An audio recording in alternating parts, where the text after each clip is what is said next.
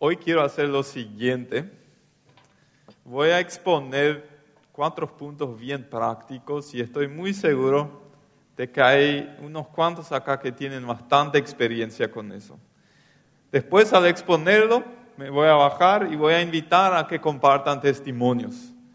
Eh, eh, les voy a pedir que no sea demasiado largo así para que unos cuantos puedan hacerlo, pero queremos profundizar eso compartiendo de la experiencia y la riqueza que, está, que ustedes traen eh, a esto. Hablando de, ayuno, me acuerdo muy bien mi primer ayuno. Sí, yo vine de Loma Plata, de la colonia, a estudiar teología en el CEMTA. Y ahí, creo que en alguna clase habíamos hablado del ayuno. Y bueno, dije, en la Biblia veo cuando hay gente ayunando, algo grande pasa, tengo que probarlo. Y no saben lo difícil que me pareció no comer un, un, almuerzo. ¿sí? Y yo dije, voy a comenzar con una comida nomás. ¿sí? Y, esa es la recomendación para todos. ¿sí? Los que nunca ayunaron, no trates de ser el héroe y hacer toda una semana así. Eh, es, gradualmente el, crecimiento. Entonces, en uno de esos días, y siempre había un, timbre ahí que marcaba la hora del almuerzo, y cuando ese sonaba, todos los estudiantes se fueron a comer, menos el más espiritual, yo. ¿sí? Ah, no, y lo dijo que no es más espiritual, ¿sí? Y, y, estuve ahí tratando de orar porque había escuchado que hay que orar también cuando se ayuna, ¿sí? Y me fue muy difícil. Y cuando, y no había yo antes tomado la decisión hasta cuándo exactamente mi ayuno. Entonces, cuando los estudiantes volvieron a las piezas, yo sabía exactamente dónde estaban las cajas con las galletitas que mi mamá me había enviado y me fui, comí unas cuantas porque pensé que iba a morir. Ese fue mi primer ayuno heroico. Eh, no fue mucho, pero fue un inicio. Eh, siempre me piden, no siempre, pero esta vez me pidieron predicar acerca del ayuno porque soy el pastor más flaco acá y supuestamente me da cierta autoridad. Eh, vamos a ver dónde, cómo queda el pastor Hugo la próxima semana, después de la aplicación de esto acá. vamos a hacer la comparación. han recibido una hojita con eh, directrices. Yo no voy a entrar en eso ahora, es para que lo lean eh, y los que nos siguen online, si quieren esas instrucciones también, que son ayudas, recomendaciones que tener en cuenta al ayunar, pueden escribir eh, al número de la secretaría que ahora debería salir en pantalla para que les enviemos y lo tengan a mano también. El ayuno es la renuncia voluntaria a ciertos alimentos con propósito espiritual. Hay diferentes tipos de ayuno en la Biblia. Sí, Jesús ayunó, por ejemplo, durante 40 días solamente tomando agua. Eh, después Daniel, por ejemplo, el famoso ayuno Daniel, sí, fruta, verdura, tales legumbres, pero sin sin eh, otros ingredientes y, agua con agua, ¿sí? El ayuno es el famoso ayuno Daniel. Después encontramos un tercer ayuno, que por ejemplo la reina Esther, cuando estaba el pueblo judío, estaba en peligro de extinción, porque alguien quería matar a todos, ella dijo al pueblo, yo voy a ayunar durante tres días sin comida sólida ni bebida, ¿sí? y les pido que hagan lo mismo. Ese tercer tipo de ayuno, sí, no recomendamos. Eh, fueron situaciones muy, muy extraordinarias. Eh, si vas a aplicar ese esta semana, puede ser que sea tu último ayuno, ¿sí? Y tu último culto acá, porque ah, el cuerpo necesita de líquido y, y, generalmente se recomienda tomar mucha agua al ayunar. No importa si es el ayuno de Daniel o el ayuno que Jesús y otros practicaron. ¿Por qué? Se ayuna en la Biblia? Hay, varias diferentes razones. Eh, Nehemías, por ejemplo, ayunó para expresar arrepentimiento por el pecado del pueblo. Jesús ayunó al iniciar su nueva etapa en el ministerio eh, oficial, digamos. Después eh, Pablo y, Bernabé, y en eso vamos a entrar hoy, ayunaron para pedir la dirección del Espíritu, Santo. ¿sí? Cuando ayunamos, nos sensibilizamos a la dirección del Espíritu Santo en nuestras vidas. Eh, nosotros ayunamos también para combatir al pecado, ¿sí? para combatir al rey estómago, ¿sí? para decirle, tú no sos el jefe, ¿sí? Jesús es mi jefe y no me voy a dejar guiar por tus deseos. Y cuando nosotros logramos dominar mejor nuestros deseos que provienen del sistema digestivo, eso nos ayuda, por ejemplo, a lidiar mejor con, tentaciones sexuales o, otras cosas con las cuales podríamos eh, estar eh, luchando. Entonces, hay, diferentes eh, causas. Lo que el ayuno no es, es ganarme el favor de Dios para mi vida. No voy a lograr que Dios me ame más cuando ayuno más. Tampoco voy a ganarme la salvación con el ayuno, ¿sí? es por pura gracia la salvación.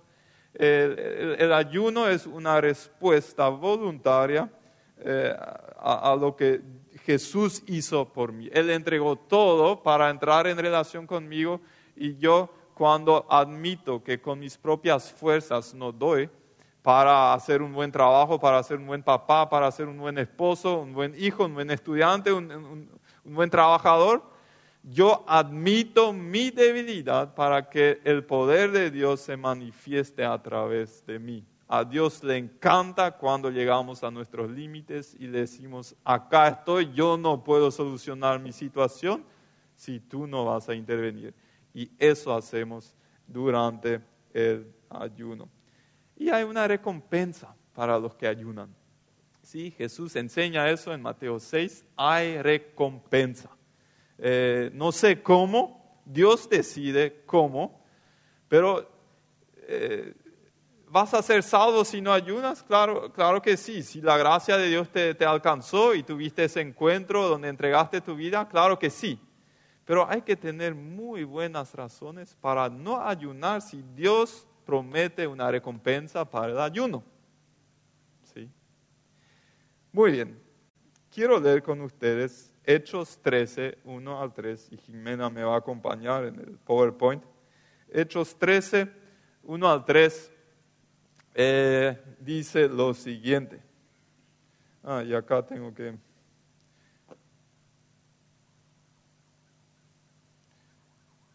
Acá está. Entre los profetas y maestros de la iglesia de Antioquía de Siria se encontraban Bernabé, Simeón, llamado el negro, ¿sí? en aquel entonces no era discriminación, por lo visto, él le llamaron el negro probablemente porque era negro, ¿sí? Eh, Lucio de Sirene, Manaén, compañero de infancia del rey Herodes Antipas, y Saulo, que después se le llama Pablo. Cierto día, mientras estos hombres adoraban al Señor y ayunaban, el Espíritu Santo dijo, designen a Bernabé y a Saulo para el trabajo especial al cual los he llamado. Así que después de pasar más tiempo en ayuno y oración, les impusieron las manos y los enviaron. Muy bien, acá encontramos algo que, está como una línea roja a través de toda la Biblia. Dios le habla a los humanos. Y la Biblia nunca dice que Dios dejaría de hacerlo en algún momento. Entonces Él sigue hablando a los hijos, a los que le prestan un oído, Él quiere hablarnos. Tal vez el uno o el otro se pregunta, bueno, puede ser, nos habla a través de la Biblia, sí, totalmente. Eh, ¿Y cómo puedo lograr que, que capte, eh, que entienda y que interprete la voz del Espíritu Santo como lo hicieron estos hombres acá? Y para eso yo te quiero compartir cuatro prácticas que veo que posibilitaron el entender la voz del Espíritu Santo y después Vamos a abrir acá el micrófono para que puedan compartir ustedes. El primero que veo es muévete. Y, tal vez te haces la pregunta, ¿cómo sacas esto de este texto, de esos tres versículos que leíste? Bueno, hay que hacernos la pregunta, ¿a qué tipo de personas el Espíritu Santo le estaba hablando? Él le habló a personas que ya estaban en servicio a Dios. ¿Sí? Pablo y Bernabé ya estaban ocho años trabajando en las misiones. Un versículo antes, en el capítulo 12, versículo 25, leemos que ellos habían vuelto de Jerusalén, de un servicio que habían prestado ahí eh, recién a Antioquía. E-, ellos estaban a full en movimiento sirviendo al Señor y a ese tipo de personas Dios le habla. ¿Por qué? Porque Él, él, él no, él quiere hablar, dar indicaciones a las personas donde tiene seguridad de que tienen la predisposición de obedecer lo que va a decir. Porque, ¿por qué Él debería hablarnos si sí o sí después no le hacemos caso en nuestra vida? Es comparar, se puede comparar eso con un, vehículo. Si estacionas tu auto en tu garage, eh, es prácticamente imposible direccionarlo.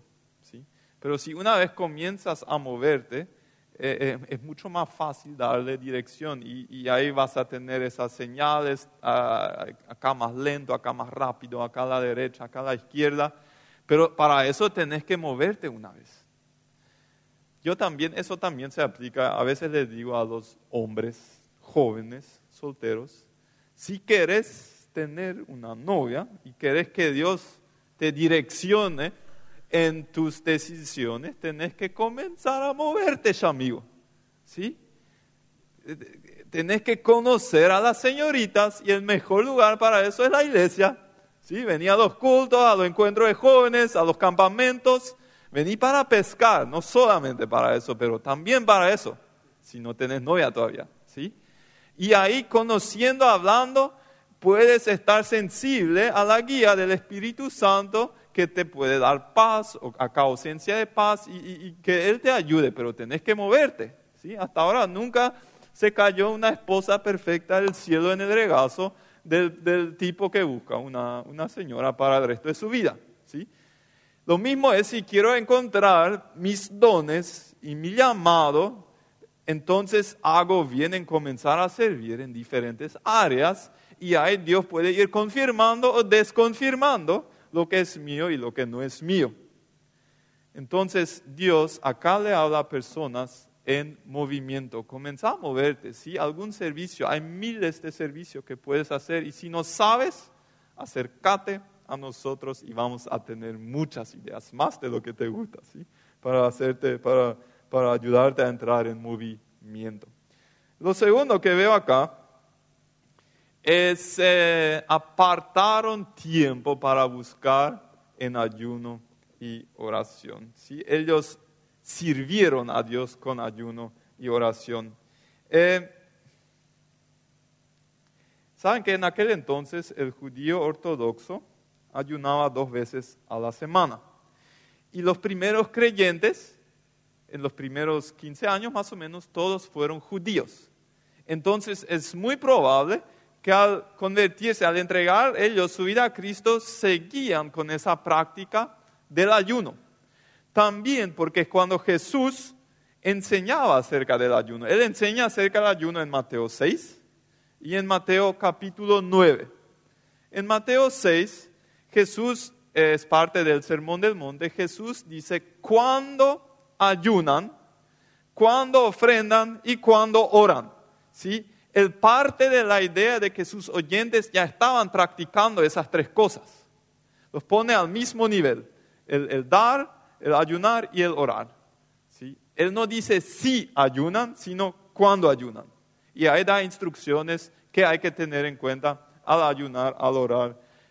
Y eh, poco más tarde, en el capítulo 9, en Mateo, eh, en Mateo 9, se acercan los fariseos, los legalistas de aquel entonces, que entendían mal la práctica del ayuno. ¿sí? Hay, una, hay un peligro también, en, caer en el legalismo del ayuno.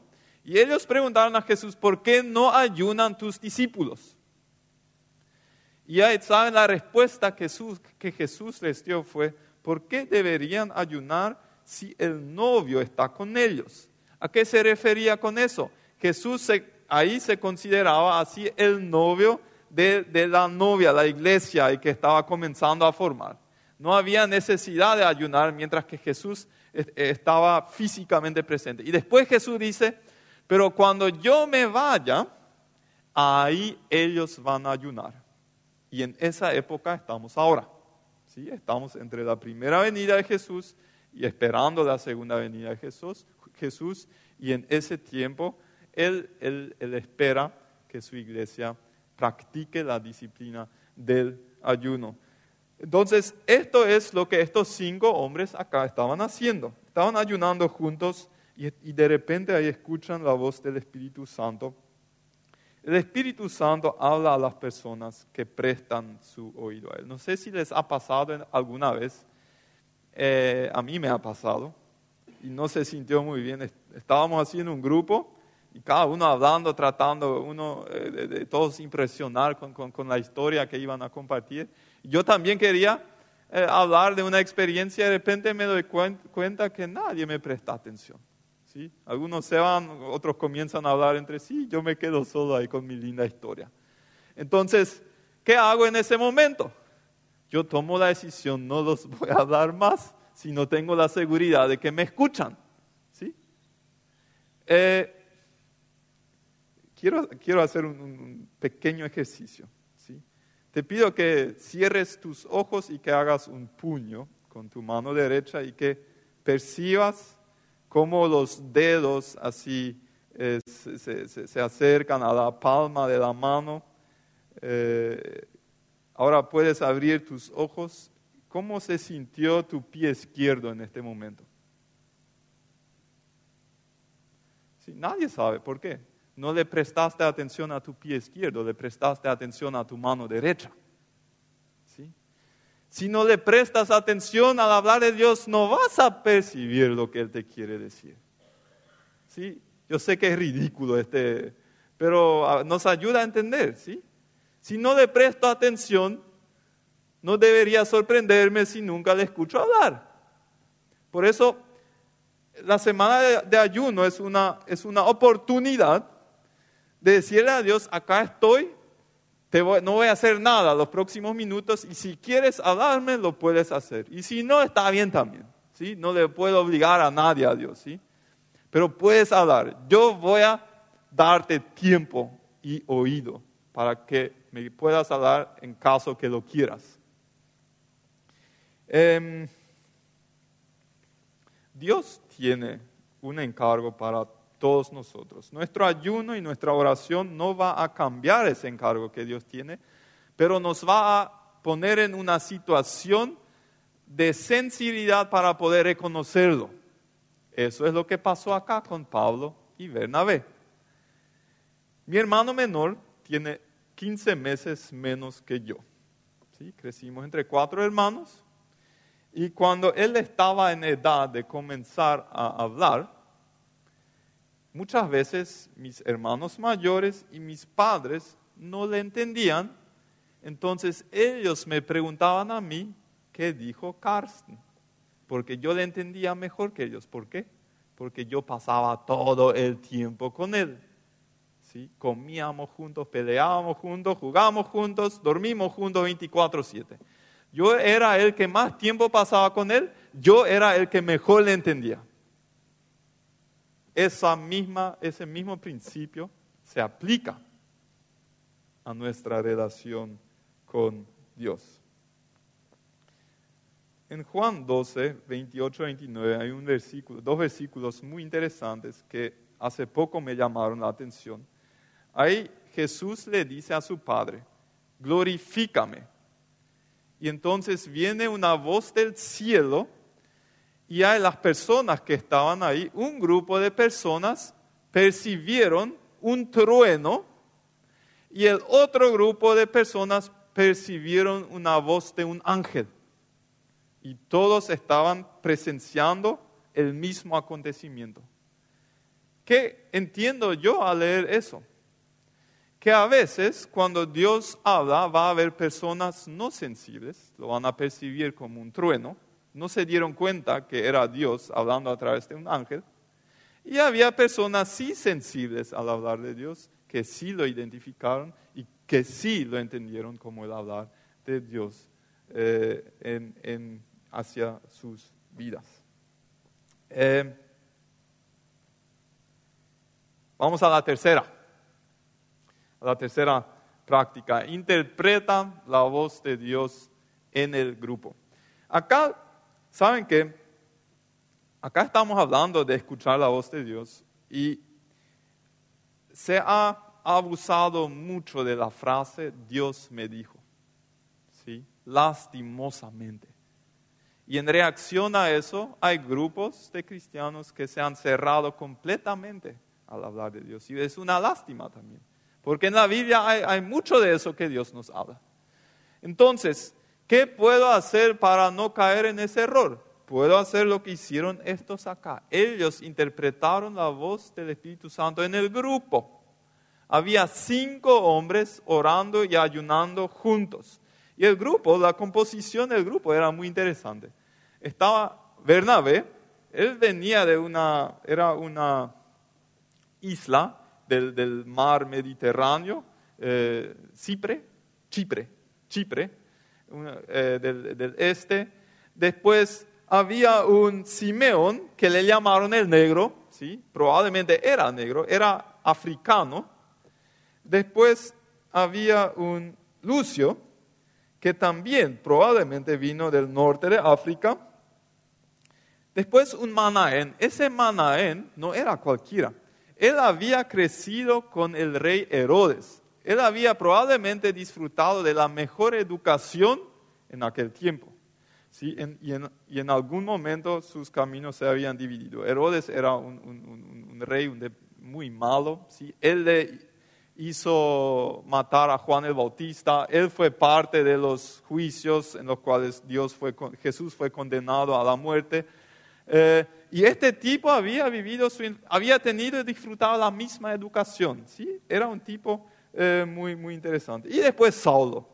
Saulo que poco después se le llama Pablo. Esos cinco hombres de trasfondos muy diferentes estaban unidos con ese propósito de buscar a Dios en ayuno y oración. Y, y este panorama multicultural, si bien todos eran judíos, pero era multicultural, eh, me muestra una cosa.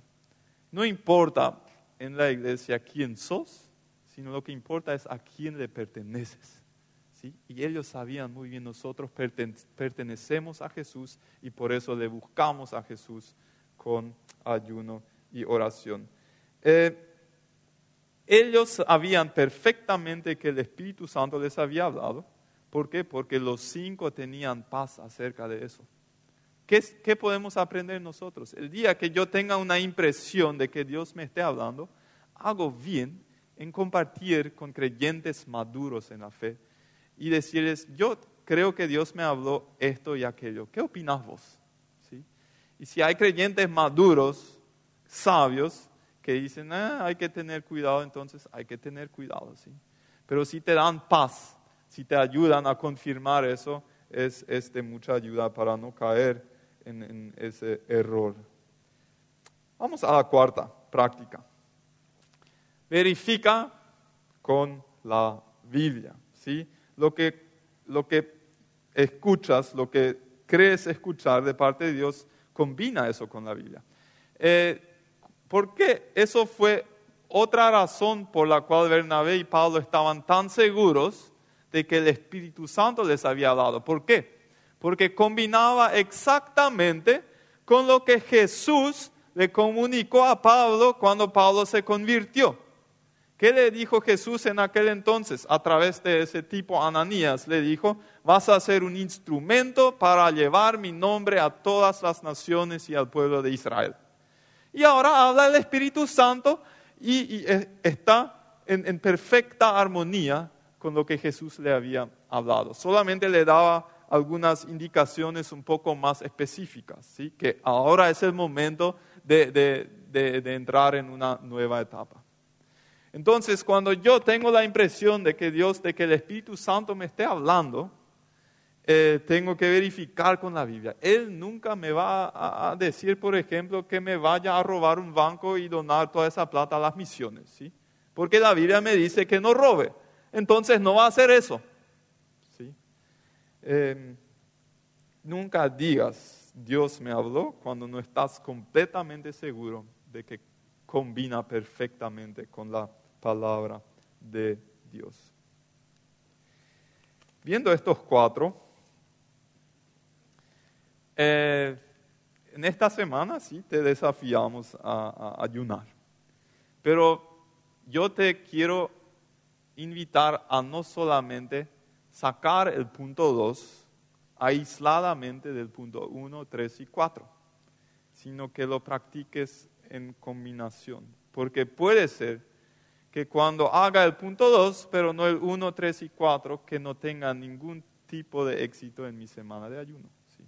Yo con mi ayuno le necesito decir a Dios también estoy dispuesto a obedecer si me vas a dar algún tipo de indicación.